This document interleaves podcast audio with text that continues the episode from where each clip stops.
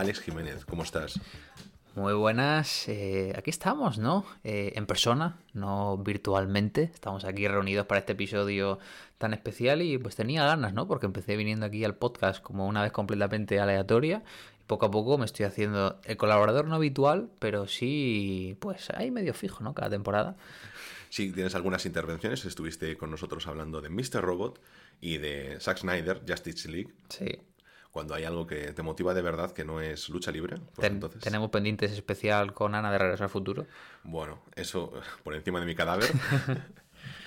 a ver, el caso es que nosotros hemos ido a un festival Correcto. porque tú has dicho, hay aquí una cosa en bien que mola un montón y tienes que venirte. O sea, el Slash Fish Film Festival, o sea, mm, me lo has vendido muy bien y me he venido de corresponsal contigo sin saber casi nada de él, o sea, solo sabiendo que tú te habías acercado a una primera edición y no conociendo, por supuesto, la mayoría de los títulos que en él se proyectaban. Así que la pregunta es, ¿qué tiene este festival para que una persona salga a 4.000 kilómetros y para venir a verlo? A ver, festivales de cine fantástico de terror, sabemos que cada vez son más populares, tenemos en, en más ciudades y en más sitios, pero a mí me gustó mucho este festival porque, bueno, me gustan mucho las películas de este género y hacen el festival grande, que es este que hemos ido en septiembre, principio de octubre, y luego hacen uno que se llama como la versión slash y medio, no sería la traducción en castellano, que hacen siempre en abril de tres días. Y fui y me gustó mucho, me gustó mucho porque es un festival que notas que está hecho con mucho cariño, que siempre están eh, los que llevan todo en los cines, viendo las películas, disfrutando, notas que es algo que son, que es un producto de fans para fans, la selección de películas me parecía bastante buena, y en este caso el Slash, pues es relativamente nuevo, el Slash lleva en activo desde el año 2010, esta es la edición número 12, según datos de 2019 unas 15.000 personas suelen ir, nosotros pues pudimos disfrutarlo a foro completo, con obviamente presentando prueba de vacunación y con nuestra mascarilla FFP2, y básicamente tienen en torno a 6-9 proyecciones al día durante los 11 días que dura el festival, en tres cines distintos repartidos por aquí por Viena, tienen también otro tipo de espectáculos y luego obviamente pues tienen sus premios, ¿no? Tienen los premios que le dan a mejor cortometraje y mejor película, en este caso pues no hemos visto ninguna de las películas premiadas, yo con suerte eh, mañana domingo poder estar, bueno hoy domingo poder estar viendo alguna de ellas, pero es un festival que yo creo que tenía buena esencia, ¿no? Y pues te lo, te lo planteé, ¿no? Dije, me gustan mucho las películas que tienen aquí, y también había algunas que no tenía ni idea, es más fuimos una película que era sorpresa, no sabíamos ni qué película iba, iba a ser, pero bueno, eh, ¿qué te pareció, no? Yo creo que es un festival pequeñito, pero para llevar 12 años se nota que lleva mucho tiempo, vive principalmente por un crowdfunding que hacen cada año de los aficionados y yo creo que se nota que el público está muy, muy conectado con, con todo proyecto. Es que lo que se nota es que tiene fans acérrimos que estaban allí, plan, como su cita anual de colegueo, de estar tomándose unas cañitas antes de entrar.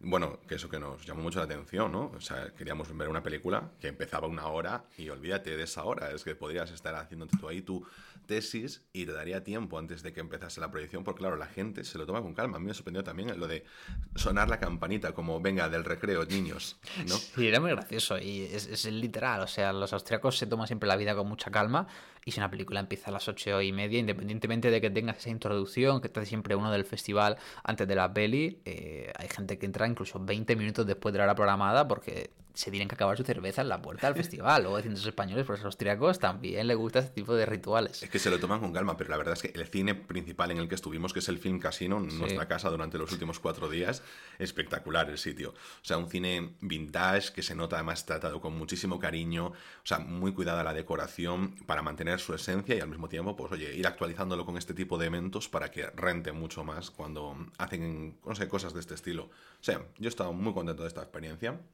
y nosotros vamos a coger y vamos a hablar directamente de todas las películas que hemos visto, las hemos ordenado, hemos hecho ahí una metodología de, orden de tops en la que cada uno le hemos dado una puntuación en, en base 8 a cada una de las películas y luego hemos cruzado datos y entonces desde la menos popular para nosotros en forma de editorial hasta la más popular, que es una bastada que ya os lo adelanto, pues os iremos comentando un poquito cómo son si no sois muy fans del cine de terror, ya os digo, aquí hay de todo, porque también está esta parte fantástica y la verdad es que, o sea, en, aunque ahora vayamos a entrar a rajar de la primera película, que la que menos nos ha gustado, pero el festival ha merecido la pena 100% cada minuto, o sea, no sentías que no tenías que estar ahí. Eso es una experiencia que, que a todos os puedo recomendar. Así que podíamos empezar. Alex, ¿le das tu paso a la 8? Sí, en el puesto número 8 con un total de dos puntos. Es decir, tanto el compañero Ancho como yo nos pareció la peor película de estas 8 que estuvimos viendo en el festival. Tenemos Prisoners of the Coastland, una producción de este año 2021 del japonés Shion Sono, película que tuvo en el rol de protagonista al bueno de Nicolas Cage, que por cada pues guion bueno que coge hay tres malos. Y es una película de 100 minutos de duración que vimos pues el pasado viernes, compañero. Terrible. es que no hay muchos más adjetivos que... A ver, terrible. Hay un adjetivo que es mucho mejor, que es desaprovechadísima. Y es lo que más rabia te da, ¿no? Porque tienes muchísima, muchísimo material y antes de la película me decías, creo que tiene como muchos puntos diferentes, rollo, pues tienes un poquito de spaghetti western moderno, tienes un poquito ¿no? de Rape and Revenge eh, film, tienes, bueno, esas movies eh, diferentes cosas porque al final se centra en que hay una ciudad de la que la gente es prisionera, que es Ghostland, y mm, bueno, pues tienes una movida, sin entrar mucho en spoilers, ¿no? Y tienes a Nicolas Cage, que es un forajido, que, bueno, pues lo reclutan para rescatar a una persona. Bueno, a mí la sinopsis me pinta bien, o sea, yo lo digo y digo, ¡buah! Me mola, o sea, al final eh, tienes un antihéroe como Nicolas Cage, lo que pasa que normalmente los antihéroes tienen una cosa que en esta ocasión Nicolas Cage no tenía, que era sangre dentro de su cuerpo. Sí, no, o sea, la película la verdad que tenía todos los elementos para que a mí por lo menos me entretuviera, ¿no? Me gustaba el tema de que fusionara géneros, de que no tuviera mucho claro, me gusta mucho este tipo de locuras, ¿no? Pero la película no despega, ¿no? Y yo la película creo que es de las pocas que no recomiendo, es decir, es una película que se hace pesada de ver, ¿no? Es una película que ya hemos comentado que a pesar de los 100 minutos eh, pues pasa relativamente rápido, pero es una película que juega a hacer muchas cosas y al final acaba generando indiferencia con todas, en el sentido de decir, eh, tiene un guion que es muy pobre, el trabajo de dirección de Sion Sono también yo creo que es bastante malo, eh, ningún protagonista llegas a empatizar con él, no conoce la historia de nadie, Nicolas Cage, que a mí me gusta su lado pues gamberro, más loco, ¿no? Enamorado con el papel que hizo en Mandy hace unos cuantos años, aquí está apático. O sea, que parece que es la cuarta película que ha hecho este año, que no tenía ganas, eh, no tiene ritmo y sobre todo yo creo que es potencial desaprovechado, ¿no? Porque tú ves la sinopsis, ves el tráiler y dices, eh, una ciudad de fantasmas con samuráis, con Nicolas Cage, con un traje explosivo, eh, una especie de mafia que quiere que recuperen a su nieta tal y cual. Y no llega a despegar. Es que por no despegar no vemos ni siquiera una escena de acción épica en toda la película. Es que no podemos decir que esté a los estándares ni siquiera de una película que inofensiva. O sea, no es que sea ofensiva realmente, pero sientes como, bueno, vamos a hacer un borrador. Y luego ya le meteremos, eh, no sé, la chicha, como decirlo de alguna forma, ¿no? Bueno, Está bien, o sea, a ver, no, no, te, no, te, desplaces nunca a verla. Si te la ponen por la tele puedes echar un ojo, la estética está interesante, eso sí que se puede decir, pero bueno, sin más, nos vamos al puesto número 7 y aquí eh, nos encontramos con una película que es creo que la única de gran estudio mm, que es de Universal, que estamos hablando de, de, Deep House, La Casa de las Profundidades, se llegará a España, película de 2021 de Alexandre Bustillo y de Julien Mori. Eh, de 85 minutejos y aquí estos dos protagonistas, estos dos directores, Alexander Bustillo y Julian Mori, son también los directores del remake este que hicieron de Leatherface, o sea, que estaban ahí metidos en, el género del terror, película también un poco infausta, pero bueno, con un poquito más de sangre que también con Deep House, que tiene un problema que bien os decimos, 85 minutos, ni hora y media de duración, y es una película que sentimos que fue un poquito alargada. Nos encontramos con una premisa también muy interesante típica película de casas encantadas, pareja joven que se encuentran con un señor que los lleva a ella porque están haciendo turismo, él quiere grabar cosas para su canal de YouTube, pero resulta que la casa tiene una particularidad, que es que está debajo del agua. La premisa mola, yo con eso ya la compré, pero no acaba tampoco de despegar. No acaba, no la vimos diciendo, esperamos una película entretenida, es decir, una película en un estudio grande, universal, y, y, yo lo comentaba, ¿no? Espero la película que tú vas al cine con tu grupo de amigos, en la ESO, 12, 13, 14 años, en la adolescencia, vais al centro de la ciudad a cenar fuera y de paso veis una película de terror que podéis ver en casa y tenéis el asustadizo, tal y cual, pero yo creo que la película ni siquiera cumple con eso. Es decir, yo la pongo ligeramente por encima dentro de las películas que suspendí de Prisoners of the Ghostland, porque yo creo que Prisoners of the Ghostland tenía un elenco mucho más potente para algo poderoso y me parece decepcionante.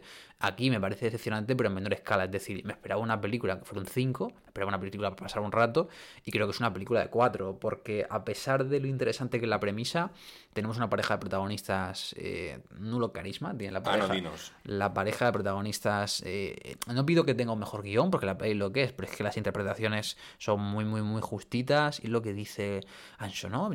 85 minutos ya hay partes que parece que no pasa nada. Podría haber metido algún protagonista más y podría haber ganado. Y luego parece que todo lo que se gastó Universal para grabar debajo del agua, que no creo que todo fuera debajo del agua. Yo veo algunas partes. Yo creo que, eh, había agua de las de beber. sí, exacto, exacto y eh, los antagonistas, ¿no? La gente que habita en esta casa encantada, eh, poco presupuesto, yo diría, porque no nos cuesta mucho de ellos y por no, estar, no, tienen, ni una caracterización al potente. Que, al que decir, me caes mal, al quien odiar. Entonces es como súper etéreo, ¿no?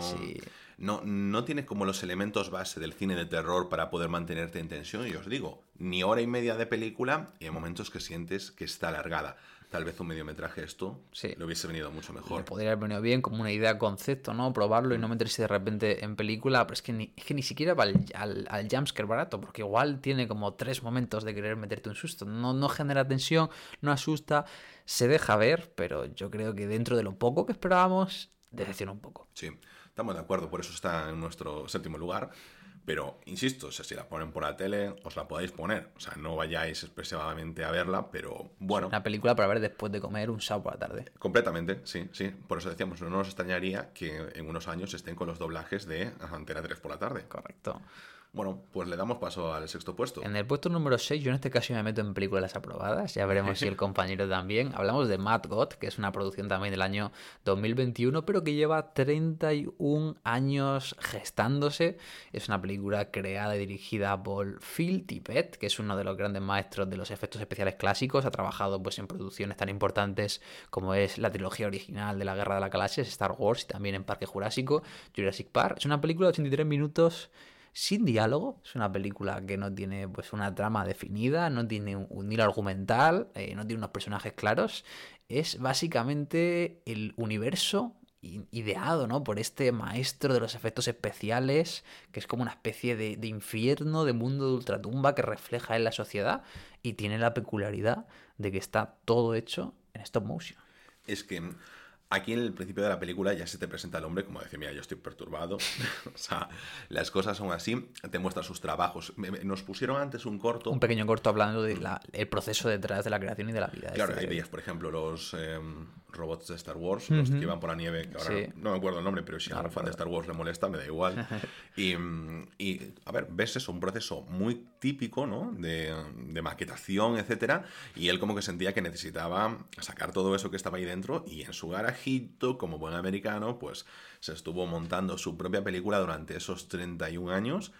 Y, yo lo que pasa es que esta película está en este puesto y no más arriba porque yo me dormí, literalmente. Pero bueno, independientemente de eso, o sea, un poquito, es tampoco, yo puedo jugar la película, que solo fueron ahí cinco minutitos. Pero el caso es que, no sé, no terminé de conectar en ningún momento, a mí personalmente se me hizo desagradable. Y yo considero que, a ver, mi punto en esta ocasión y con esta película es que yo creo que si la hubiese visto en un museo como parte de una exposición, estaría mucho más adecuada que dentro del ritmo de películas que estábamos llevando. También que yo no sabía lo que iba, como siempre. Entonces, pues te encuentras que a lo mejor estás esperando otra cosa, ya que previamente nos pusieron dos cortos, uno en el que nos hablaba de este tema y otro con una narrativa que luego comentaremos, y el corto me había encantado, eh, pensé que íbamos a estar en ese mood y es como que aquí las expectativas me jugaron en contra, entonces estuve bastante desconectado. Tampoco es que tú puedas conectar de más, o sea, porque tienes como... Imaginaos que dentro del cerebro de una persona que existen diferentes zonas, como las zonas de los festivales o de las discotecas, y que cada una hay ambientes diferentes.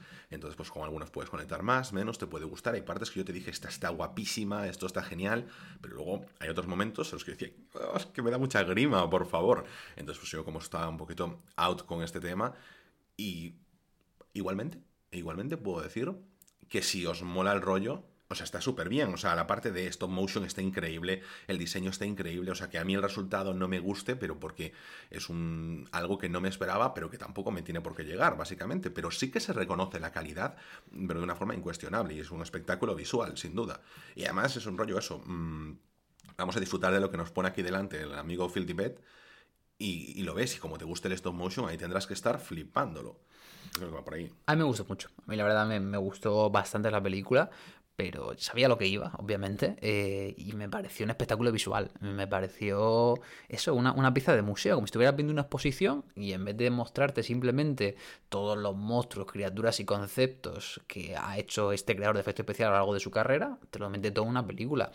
Y ya digo, no, él mismo lo decía en el vídeo previo, eh, tomaros una copa de vino antes, una botella de vino antes y sacar vuestra bolsa para los vómitos, ¿no? Porque es, es un paseo por un mundo de ultratumba que es, eh, es impresionante, ¿no? Se mete como en una realidad que está en el subsuelo lleno de criaturas feas, tontas, de, de, tortura, de escenas que incluso siendo stop motion, siendo todo con muñequitos, eh, te puede incluso dar mucha, mucho asco, te puede dar mucho repudio, te puede incluso poner los pellos de punta en algunos momentos. Y me gustó, obviamente tiene puntos que son más pesados que otros, pero a mí me impresionó bastante. Yo lo vi y tenía la sensación de estar viendo algo único, ¿sabes? Algo que dices tú, esto es una cosa que sale del cerebro de, de Phil Tippett y no de otra persona. Es como una película muy, muy. Una película, un largometraje como queréis llamarlo, muy de autor. Una pieza de museo y yo sinceramente creo que merece la pena verlo. Una vez, aunque sea. Luego te gustará, no te gustará. Lo mismo lo decía antes, ¿no? Hay gente que le deja más indiferente, gente que le gusta, gente que simplemente se va a mitad de la proyección. Pero creo que es algo para proyectar en festivales y sobre todo yo creo que él está muy contento con el resultado porque es, es, abrirse en canal. Gente se abre en canal cantando, gente se abre en canal escribiendo poesía y otros lo hacen pues a través de criaturas deformes en stop motion. Claro, el, como que una forma a lo mejor de poder explicar esto es como si tú coges un dron con una cámara 360, te metes dentro de tu cerebro y esas cosas oscuras que a lo mejor no te apetece contar a la gente, pues se ven ahí reflejadas. Lo que pasa es que con unos diseñitos muy, muy, muy logrados y muy asquerosos, igualmente bien logrados. Nos vamos al quinto puesto. Esta es muy interesante porque es la película sorpresa uh -huh. y que teníamos en este festival. A mí me gustaría poder decir que en el quinto puesto la película sorpresa se llamaba Halloween Kills. Yo pensaba, que dije, vamos a ver, una película sorpresa, probablemente que es una película de un nivel más bajo, pero dije, raro que no haya anunciado Halloween Kills, llega en octubre, es un festival, igual la meten de sorpresa. No fue así. No fue así. Las esperanzas fueron hasta el último momento.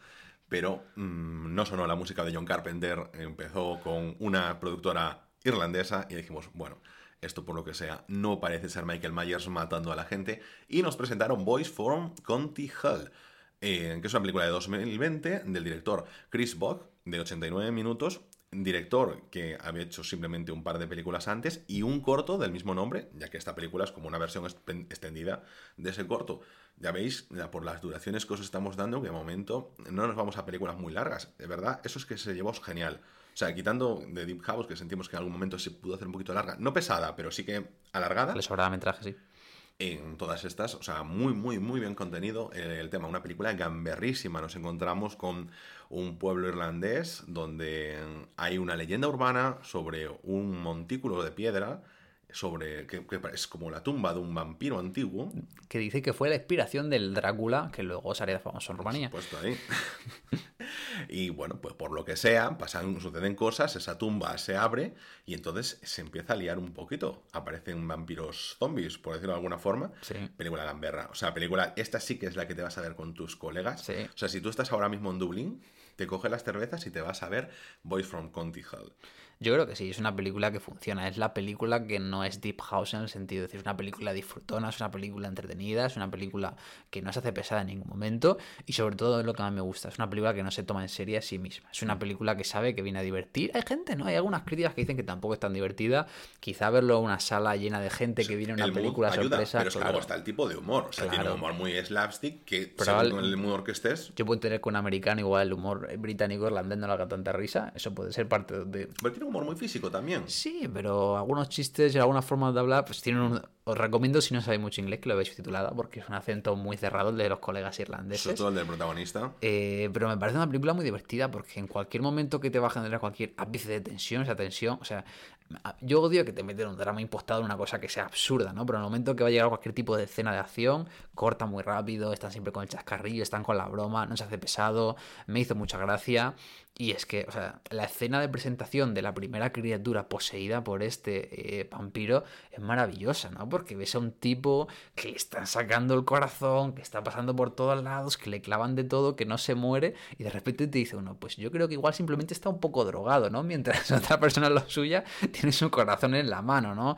Eh, muy gamberra, muy divertida, y contento de que fuera la película sorpresa, porque es esta típica película que si no te la ponen aquí, no la, no la estaría viendo en casa. Si tenéis alguna, o sea, si queréis alguna referencia al tipo de humor que nos puede presentarnos, mm, estoy pensando, por ejemplo, en Zombies Party. Yo no sé si tú la has visto. ¿No visto?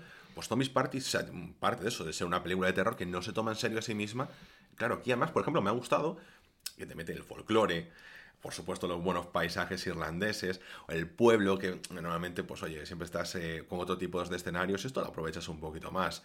Jolín, no sé. Y a diferencia de Deep House, tenemos un grupo de protagonistas, no solo una pareja, que eso ayuda mucho, ¿no? Porque tienes al chico que se siente culpable por haber condenado a su mejor amigo, la amiga que es un poco más responsable, tienes al cartero del grupo, eh, bueno, el padre también está súper divertidísimo en todo momento, tiene unos puntos, bueno, hay una, una de las escenas finales que me parece auténticamente maravillosa y me lo pasé muy bien, me reí mucho. La es que saliendo muy poquito del antagonista, sí que tienes el antagonista como antagonista, sí que tienes una referencia de él como el villano, sí que tienes unos personajes carismáticos y, bien hechos, o sea, que te das cuenta cuáles son sus características, cómo están presentados, no sé, que puedes empatizar con ellos y toda la movie. Pero, a ver, no sé, esta es la película que tendría que haber sido Deep House. Y si nos lo hubiesen puesto en ese momento, lo hubiésemos agradecido un montón. Y esta es la que sí que podéis ir a ver con vuestros colegas, que la vais a disfrutar. Os guste o no os guste cine de terror, porque tiene esa parte de comedia que os va a aliviar mucho las tensiones. No tiene terror. O sea, sí entiendo tiene un poquito de gore, tienes que tener ese punto de no ser muy aprensivo, pero es una película gamberra. Yo creo que el gore, cuando no te lo estás tomando en serio, pierde su fuerza. Sí, pero hay, gente, que la que si la acción inicial ve a una pareja de señores mayores sangrando por los ojos y la boca, yo creo que igual un poco Esa escena es muy impactante, porque además aún no sabes de qué va la película. Y piensas que a lo mejor puede ser mucho más dura, pero no, o sea, se lleva genial, o sea, divertidísima. Bueno, nos vamos al cuarto puesto. Eh, ¿Qué presentaba? El, creo que presento yo el puesto número 4 a las puertas del podium se queda una de las películas más esperadas del año, eh, una película tailandesa de medio de este año 2021 del director Banjon Pisantanakun, 129 eh, minutos de metraje, es un falso documental, es un documentary que habla sobre pues las tradiciones del espiritismo, posesiones y demás, chamanes en, en el Asia profunda, en la Tailandia profunda, y es una película que ha sido muy famosa porque cuando empezaron a proyectarla en festivales, que fue en Corea del Sur, eh, salió por la típica historia, ¿no? Cuando presentaron crudo, decían que en algunos eh, cines ponían ambulancia fuera porque la gente se tenía náuseas del nivel de visceralidad y demás, y aquí decían que en algunos cines de Corea del Sur la proyectaban con las luces encendidas del terror que generaba, ¿no? Y con esta premisa empezó a llegar a los festivales occidentales de Medium, que es una película que, bueno, ¿qué te pareció? Tú venías con mucha expectativa y era la película que querías ver del festival junto a Titán. Claro, yo venía por dos películas, esta es la que hizo además que me adelantase el vuelo para poder venir a verla en una buena sesión así de las 8 de la tarde, que pensamos que era a las 11, que nos hubiese gustado más, pero no era para nada el nivel de terror que, que nos vendían. O sea, la película está muy bien. O sea, aquí es un problema de juego de expectativas. Sí sea, porque además tienes esa parte de mockumentary que está bastante bien llevada. A mí me gustan los falsos documentales mucho. Yo siempre hago mención a la película Trolls, que me gustó mucho. A Trolls Hunter, perdón. Trolls eh, son los muñequitos. Sí, sí, sí. Luego una que se llama Vampires, de Vincent Lanoux, que también juega un poquito... O sea, para quien nos guste lo que hacemos en las sombras, esa película también os gustaría. Y realmente me gusta también que cojan, eh, vamos, nos vamos a Tailandia, nos vamos a explorar un poquito de esa parte folclórica, de esa parte tradicionalista, en la que eh, están los chamanes, mm, no tan reconocidos como a lo mejor el chamán africano que tenemos en mente cuando oímos la palabra chamán, ni a lo mejor el tipo de mm, brujos monjes que puede haber por Asia, vistos en otras películas, como por ejemplo de, de Wailing. Y además tiene esa parte rural asiática que siempre te da una atmósfera mucho más agobiante, lo acepto muy bien. ¿Qué pasa? Que la película, al ser un falso documental, te trata con mucha normalidad eh, temas que a lo mejor en nuestra cabeza deberían ser tratados con más drama. Y a lo mejor en eso le, pega, le pesa un poco. Luego tiene toda una parte donde están los exorcismos y las posesiones. Bueno, muy buena. Porque la película tiene presencia. O sea, no, no, no deduzcáis de mis palabras que no me gustó la película. Me gustó muchísimo. ¿eh? Tiene una presencia increíble, tiene una atmósfera muy buena, los, sustos son bastante genuinos. Lo que pasa es que a veces juegas con eso, que al tener que ser un falso documental, pues los tiros de cámara no son los más propicios para conseguir una buena escena.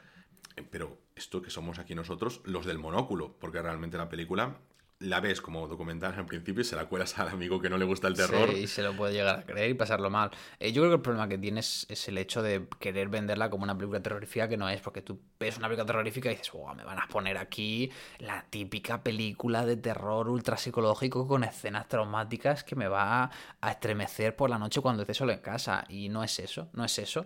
Entonces, me hubiera gustado que algún pasaje de la película tuviera ese tipo de enfoque. Algún pasaje sí.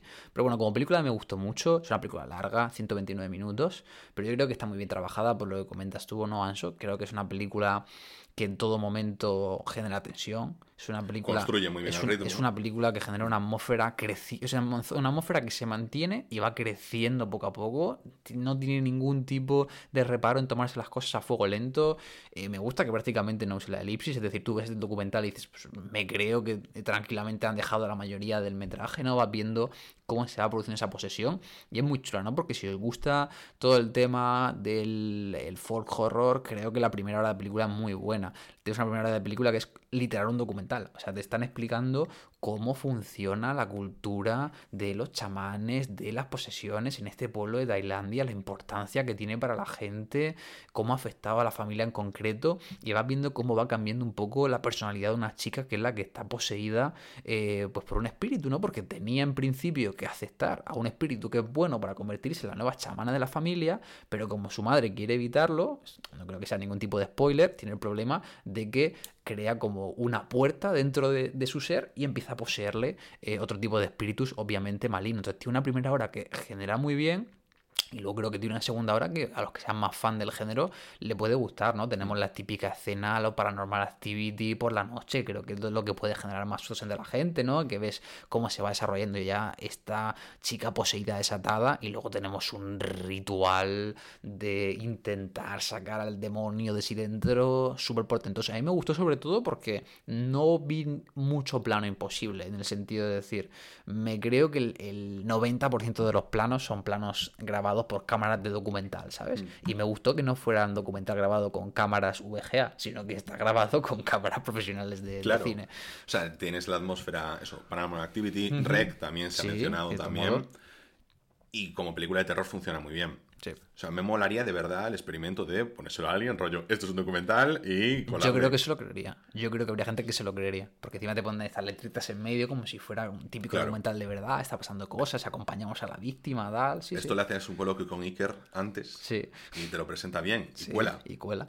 Y el lunes por la mañana en la oficina la gente, madre mía, Madre mía, los chinitos, ¿cómo están? Qué raro que no salió en la tele esto. Tremendo. No, o sea, de Medium no es que cumpliese las expectativas porque, claro, la leyenda juega en su contra.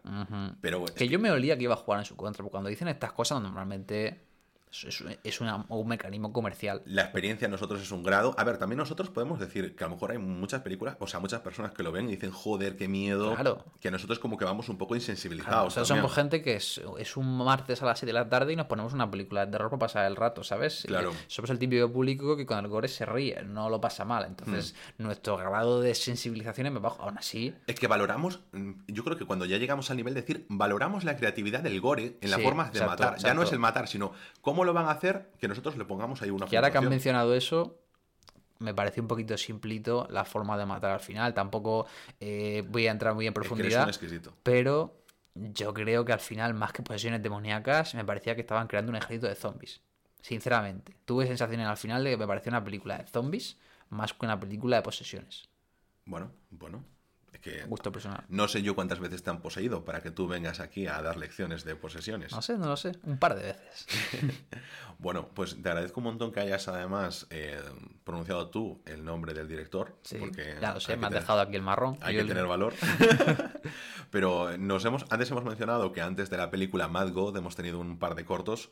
Coméntame, ¿qué tal? Bueno, vamos a comentarlo antes de entrar en este podio. Tuvimos un par de cortos, el que hemos dicho, que hablaba un poquito de la historia de la película de Mad God, que estaba bien. Y luego vimos un Cœur d'Or, es decir, un corazón de oro eh, de Simón Filiot. Un corto de 13 minutos que me pareció precioso. Es una historia súper triste. Me pareció precioso, a ver si podéis encontrarlo, ¿no? Porque eh, no está, creo que no está ni en Film Affinity ni en MVD, he visto, he visto el corto, la verdad, pero podéis encontrarlo, yo creo. Y es un corto que está muy bien, ¿no? Te habla de, de una, una madre con su hijo que pues como que tiene esta obsesión por querer, es un corto mudo, como querer dar una vida mejor a su hijo y es que tampoco quiero hablar mucho porque es un corto, ¿no? Entonces en el momento que quieres, pero me parece un corto muy bonito, no sé qué te pareció a ti, la verdad. A ver, sin, sin querer entrar mucho Claro. más, pero por dar un poquito, como que ella tenía que sacrificar partes de su cuerpo Sí, para poder eh, darle una vida mejor a su hijo. exacto. Y mm, cómo lo representa en, en la amplitud de la casa, cómo se ensancha el niño que parece que también está enfermo en el momento en el que mm, están mal, cómo esa madre lo da todo por él, pero como hay un momento en el que ya no solo es por él. Ya acaba siendo por ella también. Mm, Buah, no sé, súper bonito. 13 minutos de corto, ¿no? Sí. Buah, increíble. Eh, Lo que pasa es que eso es lo que me jugó un poco en contra con Mad God, porque esperaba algo de ese... Claro, te ponen. Yo creo que fue también. Yo creo que también está hecho a propósito, ¿no? Te ponen algo bonito al principio y luego te ponen el infierno. La cosa más fea del mundo. Sí. Es que yo decía, joder, soy yo feo, pero esto es mucho más feo. Sí, sí, sí, sí. 100%. 100%, o sea, esto es real. Y, y no, tú además viste eh, un par de películas antes de estas que no Vi- metimos en el top, ya que yo no las he visto. Correcto, me di un par de películas antes que obviamente, pues, eh, aunque nuestro compañero queridísimo Ancho llegara el miércoles, pues el festival empezaba la semana anterior, había pelis que había que ver. Eh, vi por un lado un documental que me gustó mucho, que recomiendo encarecidamente, que se llama Alien on Stage, que me parece maravilloso. Es un grupo de conductores de autobuses, cuarentones, cincuentones, sesentones, de un pueblo perdido de la mano de Dios en Reino Unido, que decidió hacer una reinterpretación de Alien, el octavo pasajero, en obra de teatro, en plan, eh, una versión pues sarcástica, muy tirando al humor, para recaudar fondos. Y en su pueblo no tuvo mucho éxito, pero tuvo la suerte de que un par de frikis que estaban empezando en el mundo del cine le gustó mucho, sacaron un crowdfunding y consiguieron reservar un teatro bastante grande, ¿no? Como para mil personas en Londres, para que este grupo de autobuseros fuera a Londres a interpretar su versión de Alien del octavo pasajero de aquella manera. Y graban todo el proceso de este que ven esa primera obra que no es bien recibida hasta que la acaban poniendo en el Teatro de Londres y enamora a todo el público exquisito londinense. Es una historia, la verdad, bastante humana, es una historia muy divertida, está muy bien llevada y creo que muy, muy de festival, la verdad. Es una peli que recomiendo encarecidamente. Y luego vi otra película de un director británico, eh, In the Earth. Es una película grabada durante la pandemia que habla de un grupo de personas que se meten dentro de un bosque, ahora cuando están en plena pandemia, para investigar X aspecto. Y es una película que juega un poco a medio camino. Tenemos folk horror, tenemos un poco de terror Lovecraftiano con el tema onírico, juega mucho con el tema de la conexión con la naturaleza. Me, me pareció una propuesta que sin ser nada del otro mundo es entretenida. Es decir, si bien decía que Prisoners of the Ghostland quería ser mucha cosa y no era nada, esto quizá hay momentos que también es un poco pretenciosa, eh, ambiciosa además, pero se puede ver y es entretenida. Así que me parecieron dos buenas películas para calentar motores antes de, de la metralleta que sería esta semana del festival. Es que en mi caso, cuatro días, ocho películas bueno, tú habías descansado también el fin de semana. Había descansado, vi una peli el viernes hasta el domingo y luego ya tuve pues tres días de descanso intermedios. Claro, tú ahora vas a continuar con dos películas más, o sea, diez películas, siete días, bueno, en cuatro, cinco días. Cinco días, sí, estaré viendo After Blue, que es una producción que solo he visto un fotograma de la película, no he visto el póster, no he visto la sinopsis. Que parece que no hay de momento. Que parece que sí que no hay, que me parece maravilloso. Y luego también, como estuvimos viendo la gala de entrega de premios, pues probablemente esté viendo también eh, la ganadora del festival, ¿no? Que fue una producción japonesa, Beyond the Infinity 2 es una película muy cortita, 73 minutos, que también de bajo presupuesto, grabada durante la pandemia, que habla sobre... Es, una premisa maravillosa, es una película de ciencia ficción, habla de viajes en el tiempo, pero es un tipo que encuentra un bucle temporal que solo le permite viajar dos minutos en el pasado. Entonces juega un poco con esta premisa y es un poco así también divertida y pues obviamente siendo fan de los viajes en el tiempo hay que verla. Porque no tiene vergüenza. Nos vamos ya con el podio. En el top 3 esto nos ha costado un poco porque hubo ahí un empate con The Medium. O sea, mm, aunque a veces digamos no nos ha convencido algo o lo que sea, creo que menos Prisoners of the Ghostland os diría poneros todas las películas. Deep House, si la echan solo por A ver, yo creo que a alguien le puede gustar Prisoners of the Ghostland, pero me parece una mala película. es una película que cuando salimos, yo incluso dije, igual le daría un 5 un 6 porque me pareció inofensiva, pero es una película que en el momento en el que te pones a analizarla, se cae como un castillo en Claro, pero yo creo que una, una, persona que esté acostumbrada a ese tipo de cine no le va a gustar. No le va a gustar. Una persona que no está acostumbrada igual es una buena puerta de entrada para... Una persona que no está acostumbrada yo creo que tampoco le es capaz de entrar. creo que no está lo suficientemente bien hecha para ser una puerta de entrada ni para hacer algo para alguien que esté acostumbrado. Pero vamos a lo que vamos. Top 3. Una película que... Uf, eh, nos gustó muchísimo. que tú no te fiabas de venir a verla, seamos sinceros. Estuve a punto de no coger entrada para ello. Se llama Bloody Orange, o como a mí me gusta decirlo, Bloody Orange. Es una producción francesa, Orange sanguínea. Pero a mí me gusta hacer ese mix, Bloody Orange, como la voy a llamar durante el resto del día, de una película de este mismo año, de 2021, de Jean-Christophe Maurice, de 102 minutos. Volvemos a las buenas duraciones, a las de menos de dos horas. Bueno, yo te la definí un poco como, como una Pulp Fiction de francesa, ¿eh?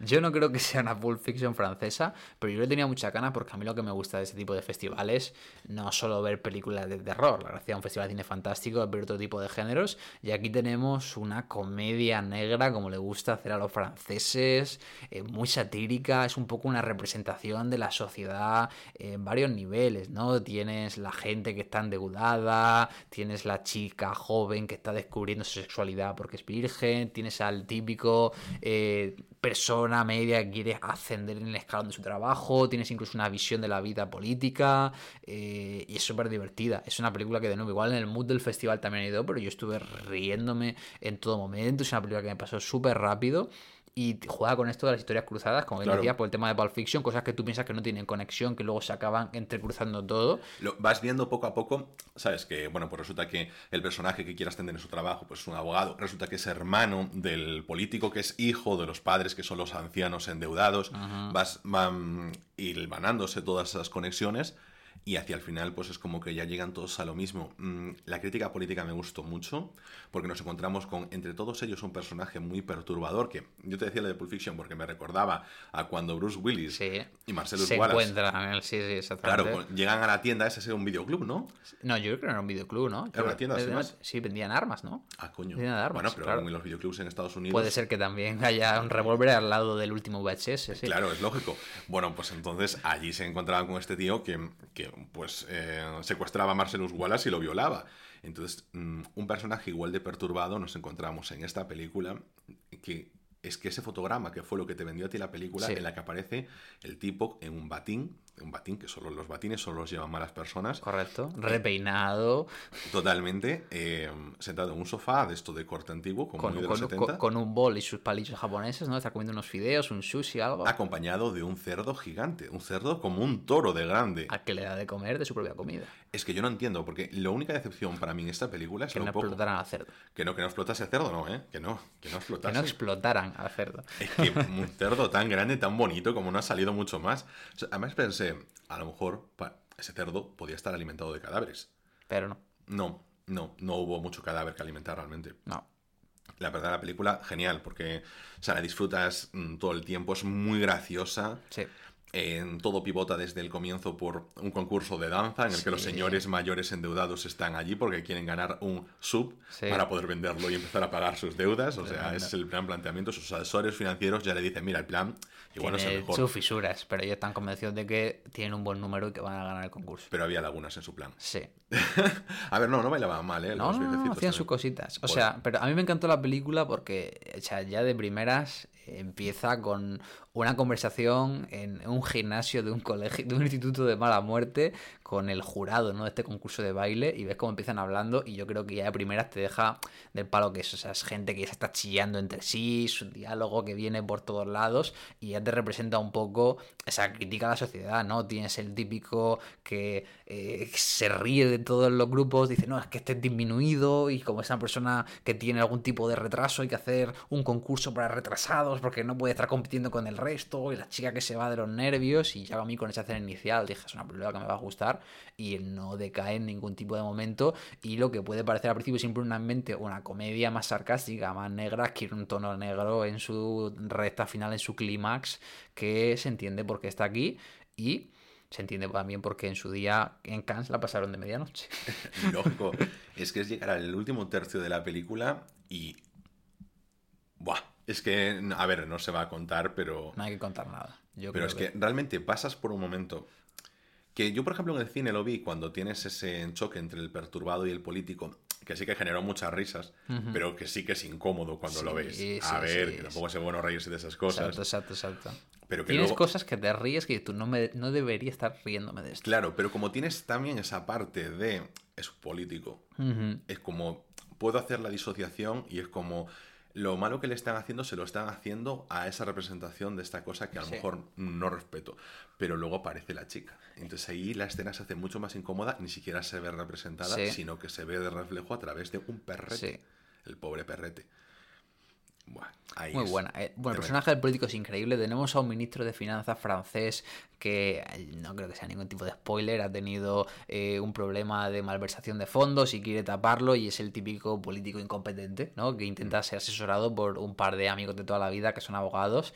Y hay una escena que me parece brillante, que es el tipo en mitad de... que le dicen que no haga nada y decide hacer una campaña de blancamiento y tenemos representado esta típica entrevista que aquí en España le haría el hola a alguien de la realeza o le haría al presidente de aquí del gobierno, a Pedro Sánchez, de estar en la familia y buscar estos planos completamente forzados de familia feliz y entrevista masaje y quedar bien, que O sea, está genialmente interpretado. Puedes hacer el paralelo con fotos, por ejemplo, de la Casa Real. Sí, sí, exacto. Son, son fotos que saldrían en la portada de Lola de la familia real. Eso siempre me ha generado mucha curiosidad porque es como, si yo ya sé que son falsas, tú sabes que son falsas, todos sabemos que, somos, que son falsas, ¿cómo aceptamos esa mentira colectiva? O sea, esa parte sociológica es increíble. Nadie se cree, bueno, pues es que así, si está Leticia en el regazo de Felipe dormido, tranquilito, mientras las niñas van de punta en blanco, pues oye, O sea, es que tiene una línea, es que tiene una línea en esa entrevista que le dice, bueno, y a usted, señor ministro, eh, que le- ¿cuál fue la última vez que lloró? Y hace el paripé de que está llorando por todas las víctimas de la guerra que hay en todo el mundo y hace que se emocione la entrevistadora, emocionándose entre comillas, ¿no? Bueno, es una película súper divertida, es súper gamberra, eh, ya digo, toca todo, todos los temas de actualidad y me parece pues una sátira de- del mundo actual maravillosa, la verdad. Puesto número 2. Está la última que vimos. Ayer la terminamos y de calentada queríamos grabar el podcast. Decidimos meditarlo un poco. Sí. Pero impresionante. Increíble. Es que, ¿Cuánto llevábamos de la película? Bueno, en Titán llevábamos menos, pero llevábamos Sí. poco a la película y ya te dije, impresionante. Muy buena. Película de clausura de este Slash 2021 del director eh, Valdimar Johansson, película islandesa de 106 minutos 2021. Yo creo que a todos los fans del género nos cautivó con ese inquietante tráiler y póster. Hablamos de Lamp, ¿no? Sí. Esta pareja de islandeses que vive dejado de la mano de Dios, que están Si es aburridos. que en Islandia no vive todo el mundo. También es verdad. Pero es que mucho más. Eran Heidi en la montaña. Estaban en mitad de la nada, vemos que es una pareja que tiene, pues, no problemas, pero que está aburrida. Podemos entender que, pues, eh, creo que lo pone incluso en la sinopsis, ¿no? Que no puede tener hijos, que Es que necesita- solo, lo único que no lo entendiste eres tú. Puede ser, puede ser que no lo entendiera yo. Y, y no tienen hijos, y de repente, pues, una de, su- de sus ovejas, lo que pare no es una ovejita, sino que es una fusión entre oveja y ser humano. Es decir, tiene el cuerpo de un bebé, pero un brazo es como si fuera una pata de una oveja y la cara es una cara de una oveja. Hmm. Y la deciden criar como si fuera su hija, porque justo es el día de Navidad, cuando nace. Una maravilla. O sea, bueno, para empezar, el planteamiento, ya ves, una película con pocos diálogos, con poca música. Tres actores de reparto solo. tres actores de reparto cruda, que tú no te lo está poniendo Bueno, fácil. tres actores y una oveja. Tres actores y una oveja. Bueno, y muchas ovejas. Muchas ovejas, realmente. un perro, un gato, a ver, Sí, si la sí, fauna sí, la podemos sacar. O sea, amantes de la naturaleza, ok, con esto. Pero cuando ya aparece, ne- juega además la película con ir desvelándonos un poquito lo que es el cuerpo del Exacto. Solo ves la carita al principio y tú entiendes que no es normal porque le está mamando. Si tú no sabes nada ni has visto el Tiene que póster, ser increíble. dices tú, pero ¿por qué crían una oveja? Tiene que ser increíble. Y luego cuando empieza a des- descubrirse que es un niño oveja, una niña oveja, nosotros decimos que es niña porque se llama Ada, pero Sí. que puede ser en, en Reykjavik, puede ser en los niños llamarse Ada. Puede ser, puede ser. Entonces, bueno, increíble. Es que de verdad, o sea, la, la- la película se mueve todo el tiempo en crudeza, comedia involuntaria, o sea, voluntaria. Voluntaria, sí. Voluntaria, pero es involuntaria porque... Dentro de la narrativa de la película. Claro, claro, no sí. te intentan ellos hacer chistes, pero la propia situación se vuelve cómica. Claro, porque tenemos. Claro, llega un tercer agente, ¿no? Que es el hermano de- del padre, ¿no? Entre comillas, de esta criatura. Porque recordemos, no es una criatura que eh, porque ellos la hayan engendrado con la oveja, no, no penséis que es un giro macabro, es simplemente que la oveja pare un día y en vez de salir una oveja, un corderito, pues sale esta fusión. Y llega un tercer agente, y claro, tú imagínate que todo está en su mundo de fantasía, como queriendo normalizar este milagro. Claro, llega una persona de fuera y se encuentra eso y dice: ¿Qué, qué haces criando a este engendro? ¿En qué momento se ha construido una burbuja donde os parece normal? Y un momento en el que le dice en matrimonio, le dice su hermano a su otro hermano, a Peter es el hermano. Sí. Eh, no voy a intentar decir el nombre del hermano, el hermano que está casado. Igbar. Igbar, Sí. que está casado con María, Sí. nombre muy normal, que son los padres del niño oveja, interpretada por no, no, no vamos a intentar decirlo simplemente como se escribe, Nomi Rapace, que es la protagonista de la saga Millennium, Sherlock Holmes, otras películas muy conocidas, sueca, no islandesa, pero bueno, ahí la está. Increíble, porque llegas y es decir, lo que me estás contando no me lo puedo estar creyendo. A ver, macho, o sea, ¿por qué tú no ves lo mismo que yo? Y entonces aquí Igbar le dice, a ver, tío, simplemente no te metas, que a nosotros nos va bien como, como estamos haciendo esto. Bueno, pues que... A mí me parece una película maravillosa. Eh, yo lo comentaba, ¿no? Yo puedo entender que si no a la gente no le gusta mucho el género, no sabe lo que va, puede aburrir. No digo que sea una película aburrida, pero yo entiendo a la gente que pueda llegar a aburrirle este tipo de películas, porque es una película que no tiene prácticamente diálogo, no lo necesita. No, Es una película, de nuevo, producida por eh, el equipo de A24. Se nota en la fotografía, es maravillosa. Unos planos que te dice. O sea, a falta de diálogo, tiene unos planos que son altamente descriptivos y altamente de valor narrativo muy, muy importante. Y es una película que va con calma, es una película que va lenta, es una película inquietante. Que yo lo decía al final, a mí me parece realmente un drama. O sea, me parece un drama eh, familiar, en el sentido de decir, eh, somos una, somos, estamos aquí que no tenemos ningún tipo de esperanza y nuestra esperanza de vida es un engendro. Mm. Y se vuelve, es porque es un engendro. Y se vuelven más felices creando un engendro. Y no juegan con que el engendro hace cosas locas o demoníacas, no. Es, eso intenta vivir sin saber muy bien eso, si es un animal, si es una persona, porque él ve a las ovejas fuera, pero ve que le crían humanos y se mira al espejo. Es, es muy humano dentro de, lo raro que es. A mí me gusta la naturalidad con la que está todo, lo que va lento. Y que al final es eso, es, es, es un drama sobre, pues, ¿qué, ¿qué hacemos con esto? Yo quiero romper una lanza en la película, no porque lo necesite, pero porque puede dar la impresión de que es película independiente, que solo van, los- van a ver los gafapasta. Yo creo que la puede ver Yo creo que va a poder realmente todo el mundo, sí. Simplemente es cuestión de darle la oportunidad, porque, Porque tiene mucha fuerza la película. es que es muy impactante y tiene eso, mucha presencia con poca cosa. Y no te resulta, es que no te resulta aburrida, te la llevas bien. No. Eh, desde un punto de vista de alguien que esté acostumbrado a un cine mucho más convencional, Joder, a mí, ¿sabes a qué me recordó aquí el niño oveja? A Grogu, a Baby Yoda.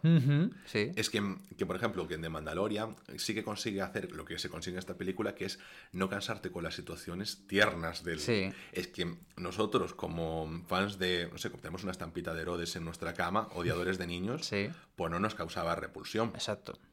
Lo cual es un logro. Lo cual me hizo pensar que igual la sociedad sería mejor si los niños fueran niños oveja.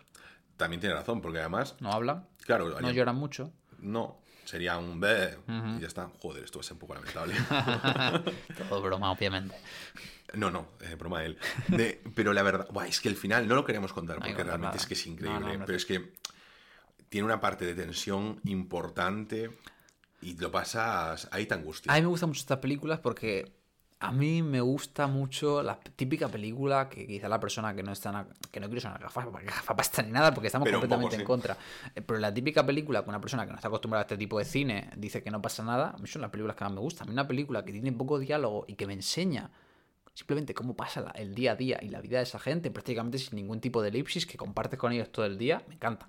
Obviamente si está bien actuada, que es el caso de aquí, la banda sonora tiene una banda sonora muy buena, visualmente es una propuesta súper potente y me gusta, me gusta simplemente ver a dos personajes y ver cómo evoluciona y ver cómo tiene un conflicto. Y ni siquiera un conflicto, simplemente ver cómo evoluciona su vida, ¿no? De películas que haya visto recientemente, pues me recordó mucho a lo último de Gaspar Noé, me recordó a Vortex, ¿no? La película menos Gaspar Noé de Gaspar Noé, que simplemente la trama es eh, dos abuelitos que una de ellas tiene demencia senil y están a punto de morir y lo único que hace es seguirles en su día a día. Y hay, hay momentos en los que el director no tiene miedo de que haya seis minutos sin ningún tipo de diálogo porque simplemente estás viendo cosas cotidianas. Pero yo creo que qué mejor manera de empatizar con un personaje que viendo cosas cotidianas. Y yo creo que eso lo trae Lamp pero con él ese punto de folk horror de decir estamos criando un engendro y estamos normalizando que es un bebé. La película es espectacular. Es que no me canso de decirlo porque salí de allí diciendo, qué buen cierre. sí. De hecho, teníamos pensado ir a ver otra película, pero dijimos no. O sea, estamos ya tan arriba, hay que acabar arriba hay que acabar arriba. O sea, increíble. La película, de verdad, dadle la oportunidad. No os diré siquiera id con la mente abierta. Creo que no, No, es no necesario. falta, no falta, es una fumada.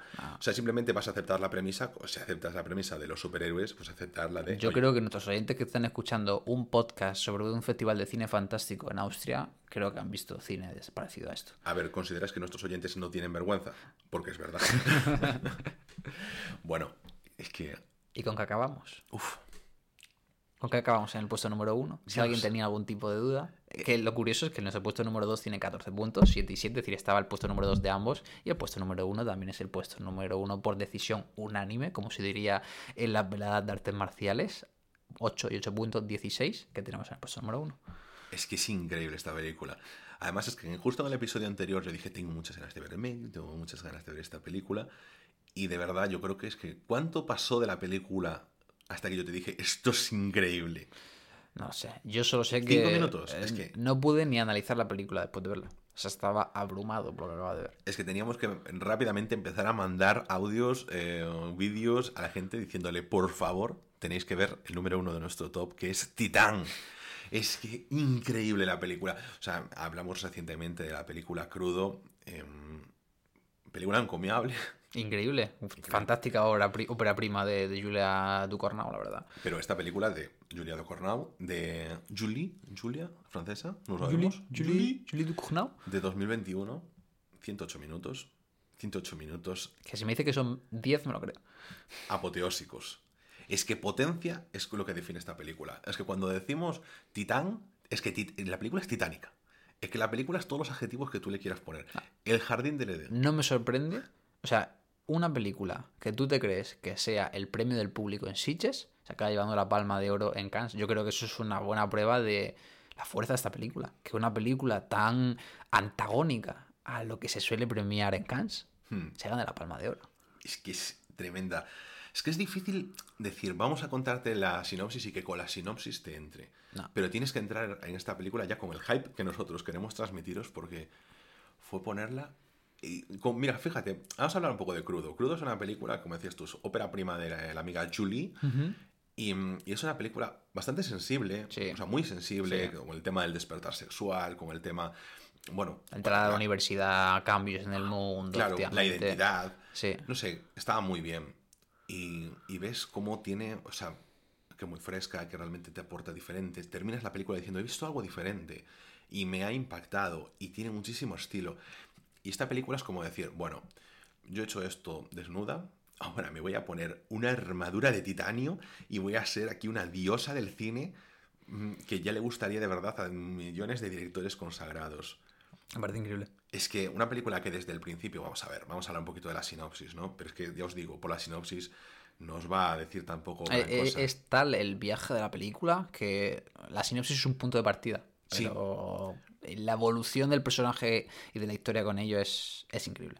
La protagonista es una, al principio de la película una niña que tiene un accidente de coche con su padre y tienen que insertarle pues, una placa metálica en el cerebro, una Placa placa, de de titanio, titanio, Ajá, claro, sí. guiño guiño, ¿eh?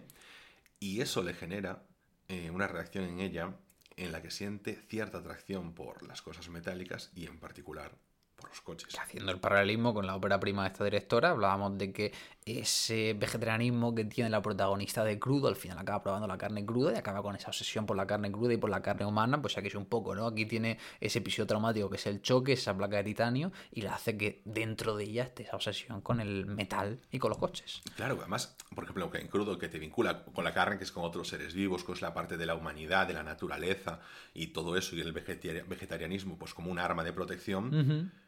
Pero esto es ya, eh, mm, jolín, es como saliendo de la humanidad precisamente, yendo a la máquina.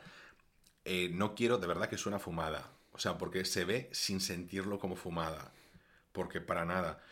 Bueno, el caso es que esta chica se queda embarazada mientras está un poco trastornada, mm, tiene unos problemas con la ley, huye e intenta formarse una nueva identidad, pero evidentemente dentro de ella hay algo que, que no, no está, no, está, no está bien del todo.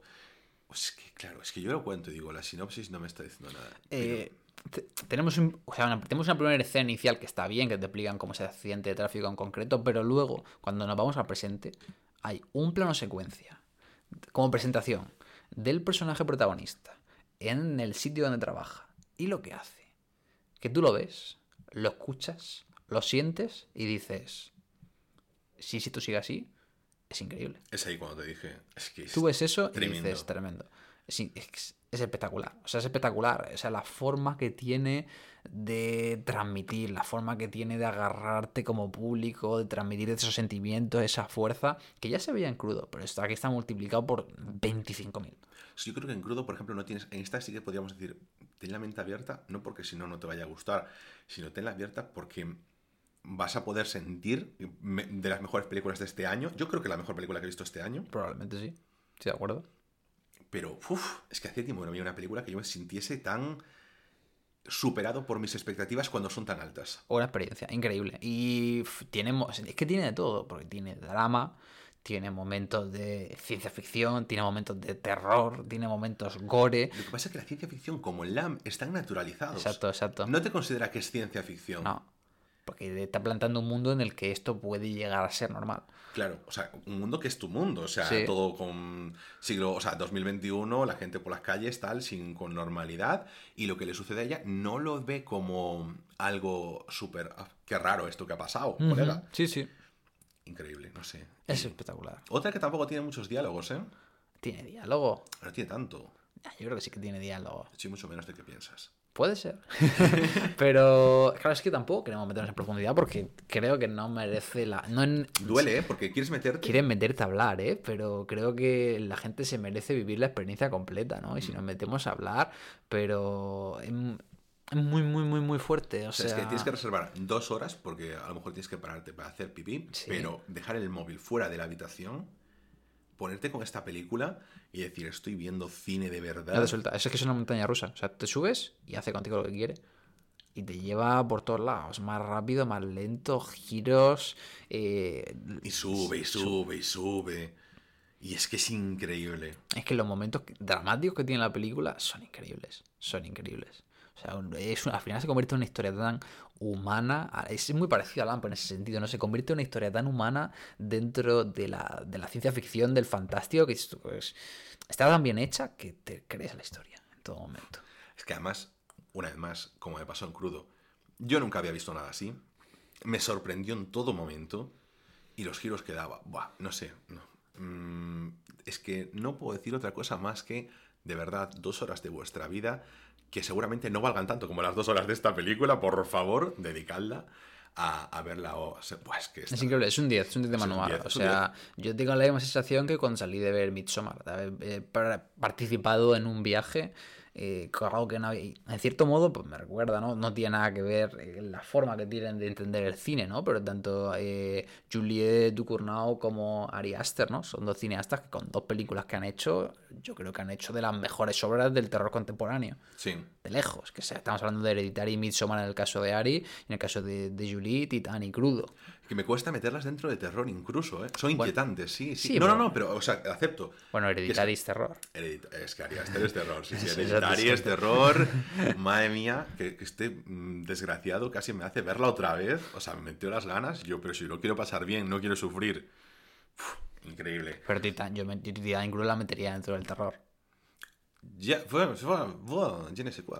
Yo no sé, pa, yo no sé, pa. Eh, a- a- son muchos temas. Es increíble. O sea, es que Titán es increíble. Sé que estoy muy reiterativo, pero es que es mucha fuerza, ¿no? Ese viaje de esa eh, chica que nunca termina de encajar. Lo relacionan también de nuevo recuperando de crudo ese tema de eh, la identidad sexual que no termina de sentirse atraído perfectamente por las personas, por esta obsesión que tiene con el metal, que tiene con los hombres, que le lleva a hacer cosas atroces y luego ese momento en el que ella es perseguida y quiere reiniciar su vida como otra persona completamente distinta y las escenas de violencia son increíbles. Y, igual que me pasó con Crudo lo que me daba más repelús no era la violencia en sí sino esos momentos en Crudo no cuando tiene esas erupciones y se rasca y aquí pues cuando intenta cambiar de apariencia no, no me meteré más en detalle que son simplemente escenas con la protagonista y cosas que se auto aplica ella a sí misma que me parece que está increíble. O sea, es que la actuación de la protagonista es increíble. Y mira que, como tú dices, en la segunda parte de la película no tiene casi diálogo la protagonista. No lo necesita.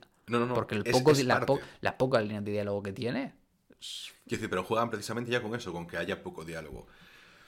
Bueno, es que no, no puedo hacer más que deshacerme en elogios para esta película y, y además que empezar también el día de ayer, cuatro películas seguidas, empezar con Titán, acabar con Lamb, pero llegar a este punto de decir, bueno, pues es octubre, la película del año es esta, no puede haber otra. No. O sea, aunque venga ahora la temporada de premios, o sea, no va a haber nada que supere a Titán por... Es que es increíble porque, eh, o sea, tú esta película, ya digo, solo no leí sinopsis, solo vi el póster, no vi el tráiler, pero aún así ya va esperando cosas. Porque quieres decir, ya has visto que Crudo es maravilloso, eh, has visto que la crítica pues está increíblemente volcada con ella, ves que se lleva la palma de oro. Pero es que supera cualquier expectativa porque no creo que ninguna persona esté preparada para ver el viaje en el que pues, se va a meter con esta película. Tremendo. ¿No te puedes preparar? No. No. O sea, la única manera de prepararte es si te spoileo toda la película. es verdad. Porque es que no, no te imaginas las vueltas que va a dar, los giros dramáticos que va a meter. eh, y empiezas la película pensando que va a ser algo de un género y va mm, modificándose durante ello. O sea, no tiene nada que ver ese inicio tan electrónico, violento, con ese final tan sentido humano a la par que fantástico.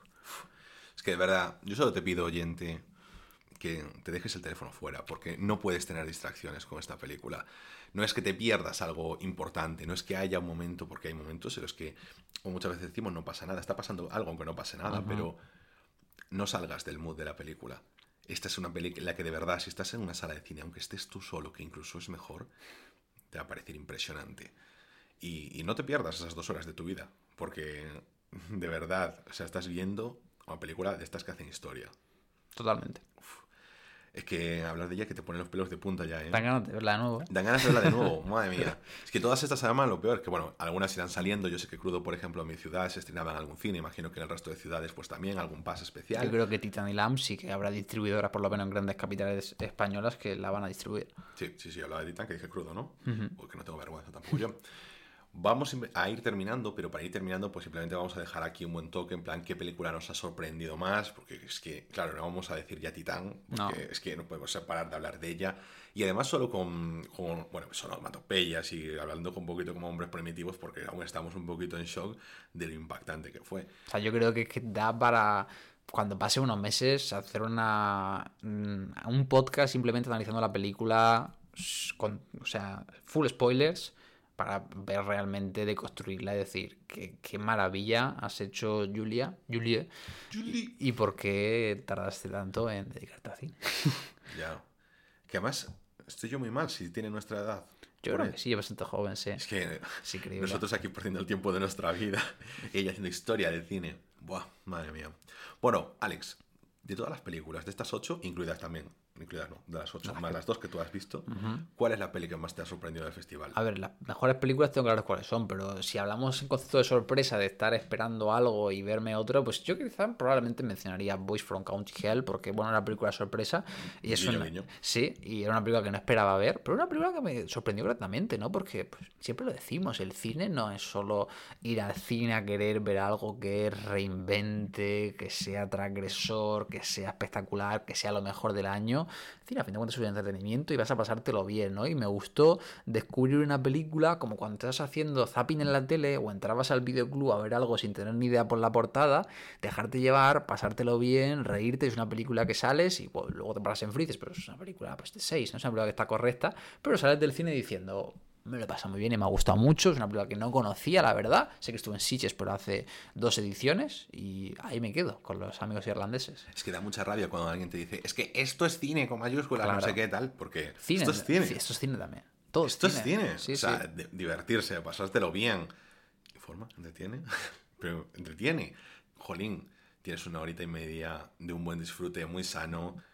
¿Por qué la gente es tan nazi? ¿Eh? ¿Tú con qué te quedas? Yo me quedo con Bloody Orange, porque es que estuve a punto de no ir a verla. Sí. De hecho, te dije yo, venga, va, para la peli sorpresa, Sí. sí, que voy, a las 8. Pero a las 6, Bloody Orange es la última, ¿eh? Dudaste, dudaste. Dudé mucho, me dije, venga, va, vamos, qué tortura, otras dos horas con este tío.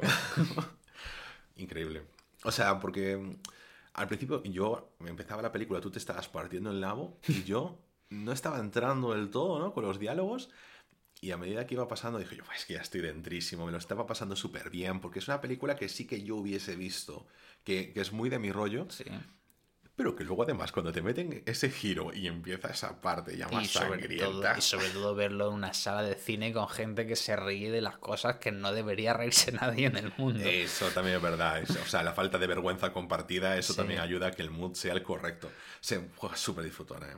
Sí. Es que además, eso a ti que, te- que incluso te gustó más que a mí, a mí me. mm, Uf, me, me llenó mucho. A mí me encantó. Me pareció una película que... Yo esta la volvería a ver. Yo también. Yo creo que si acaba en alguna plataforma como Filming o lo que sea, eh, increíble. Mucho cine francés en este festival hemos visto. ¿eh? ¿Ah, sí? Bueno, tenemos, Titán. tenemos Titán, tenemos Bloody Guns también, ¿no? Por ahí. ¿Y qué más? Y que tenemos también por ahí. Ah, eh, de Deep House era francesa. Deep House era francesa. Bueno, pero no lo parece, ¿sabes? El corto que vimos antes de Matt God también francesa. Es franceso. Sí, un coup d'or. Bueno, pues sí, la verdad. O sea, no estaré yo en París si me he equivocado de capital. Puede ser, nos confundimos entre festival. Bueno, chiquis, esto la verdad yo creo que lo podemos dar por fin quitado. Llevamos una hora hablando de lo mucho que nos ha gustado Titán y las otras películas. No es por desmerecer, pero que claro, al lado de Titán, increíble. Así que Alex, muchísimas gracias por estar aquí con nosotros. Podéis encontrarle sus coordenadillas en arroba alexjiménezbcn en Twitter. Y, y allí de qué nos hablas, colega. Pues hablamos un poco de todo, ¿no? Hablamos de cine, hablamos de series, hablamos de wrestling, hablamos de la vida, de noticias, de lo que se preste. Y cuanto más raro y fantástico, mejor siempre. Yo estoy súper contento porque he empezado relativamente eh, hace poco a ver películas con esta persona y, y es la que me motiva a ver las películas más raras que, que Sí, nos o puedan sea, echar yo, encima. quiero decir, yo dentro de la lucha libre, mi género favorito es el deathmatch o género ultraviolento que se basa en llevarlo todo a la sangre, a la creatividad más macabra, pues eh, cómo no voy a estar en un festival de estos viendo cine. Claro, es que además que pocas personas conozco yo que le guste el género de terror normal como para después estas buenas fumadillas. Así que encantado de que te hayas pasado de nuevo por aquí, por estos micrófonos, que realmente es el tuyo. y nada, como podréis haber visto, la semana pasada el episodio se ha publicado un jueves, teníamos muchas ganas de empezar temporada, pero como siempre, y este no va a ser un episodio que sustituya al del viernes, todos los viernes vais a tener eh, el capítulo en vuestros podcatchers. Y sin más, nos vemos ahí en nada. Sabéis que podéis eh, estar suscritos a nuestro podcast en Spotify, en Evox, en Apple, Google y Amazon Podcast y en casi cualquier aplicación de podcast y que también podéis contactar con nosotros en arroba rretruécanos, la cuenta oficial del podcast en Twitter. Y nosotros nos vemos aquí mismo este viernes en Rayos y Retruécanos, el podcast.